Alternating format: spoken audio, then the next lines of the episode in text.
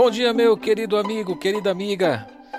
Hoje, 20 de setembro de 2021, aqui, Pastor Samuel, servo na Igreja Presbiteriana Betel Vila Malha, São Paulo, passando para agradecer a Deus pela sua vida e desejar sobre você e sua família, seu trabalho, bênçãos do Senhor. Ao mesmo tempo, quero também lembrá-los da pregação do Senhor, palavra do Senhor que recebemos ontem por ocasião do culto vespertino na nossa igreja presbiteriana Betel, nós nos reunimos para a celebração da glória do nosso Deus e é sempre motivo de alegria. O culto dominical celebrado pelo povo de Deus é a festa da alma semanal da Igreja do Senhor. Festa porque traz consigo razões suficientes para a celebração, independente das circunstâncias. Não à toa Deus ordena na sua palavra que nos alegremos. No texto da pregação, isto é, Esther, capítulo 9, versículos 20 a 32, observamos o grande livramento de Deus diante do plano maligno de Amã que quis exterminar com todo o povo judeu. E Deus realizou de forma tão estupenda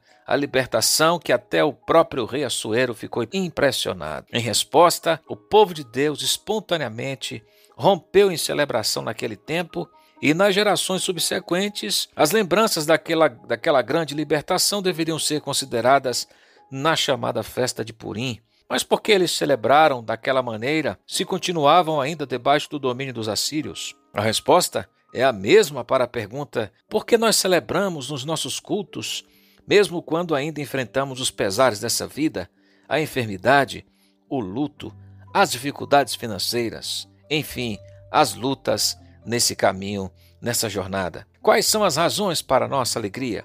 Em primeiro lugar, porque no passado Deus nos livrou. Versículos 20 e 22. Mordecai reconhece: os judeus tiveram sossego de tristeza em alegria. O contraste revela a mudança radical. Diante da gigantesca angústia, agora a maravilhosa alegria. Assim, o povo deveria celebrar com porções generosas repartidas entre as famílias. O motivo da festa era a gratidão pelo livramento que Deus realizara. Esse livramento revela um livramento muito maior operado por Deus. Nós estávamos sob a ira de Deus, éramos seus inimigos, mas ele enviou o príncipe da paz, Jesus Cristo, para nos libertar da condenação. Eis razão gloriosa para celebrar quando essas boas novas são recebidas pelos corações, estes celebram. Uma segunda razão da ordem para a celebração é celebre, porque no presente Deus cuida de nós. Os detalhes do livramento de Deus não foram casualidade, tudo foi meticulosamente providenciado por Deus, cuidando de cada detalhe daquela experiência, inclusive o sofrimento.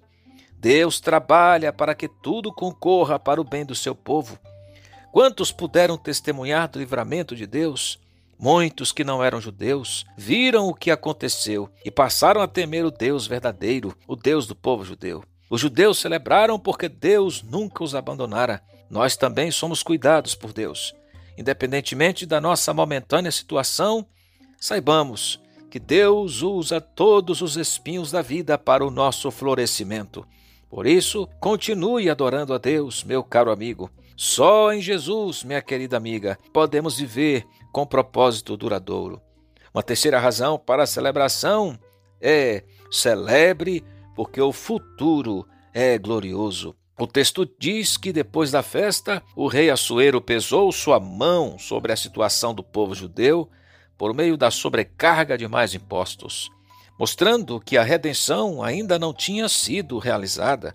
Esta sucederia quando o Rei Jesus Cristo viesse para o maior livramento.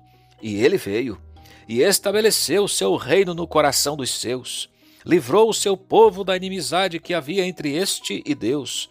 Pelo sangue de Jesus houve reconciliação. Louvado seja Deus! E ele prometeu voltar prometeu voltar para restaurar todas as coisas. Quando nós cultuamos a Deus, nós estamos vivendo uma espécie de antecipação da volta do Rei Eterno, que regressará para consumar seu plano total. Deus te abençoe, meu caro amigo, cara amiga, com esta esperança presente nas celebrações do povo de Deus, que reconhece o que Deus fez no passado, libertando-o que reconhece que Deus cuida de nós também no presente e que reconhece que nosso futuro é glorioso. Que tudo seja feito nessa perspectiva. Tudo será feito novo e não haverá mais corrupção humana, desequilíbrio, lágrima ou dor, porque nosso Rei voltará para a renovação de todas as coisas e nos levará para si em seu reino de amor.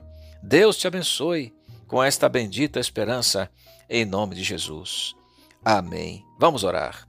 Amado e querido Deus, vitorioso eternamente, louvamos-te por mais uma semana que recebemos de tuas mãos e te pedimos que essas benditas recordações, que revelam os motivos da nossa alegria, das nossas celebrações, sejam sempre presentes em nosso viver. Que nossa vida, nossos pensamentos, sentimentos, tudo corresponda ao desejo profundo de ver o teu nome, a tua fama reconhecida, a tua glória reconhecida.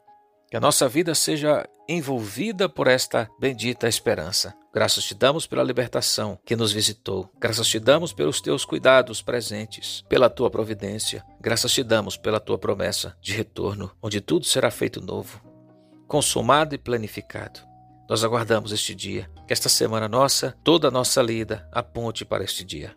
Abençoa, Senhor, o Brasil, abençoa esta família, este amigo, esta amiga, a nossa amada Igreja Presbiteriana Betel, em nome de Jesus. Amém. Um forte abraço, meu queridíssimo, minha queridíssima, em nome de Jesus. Amém.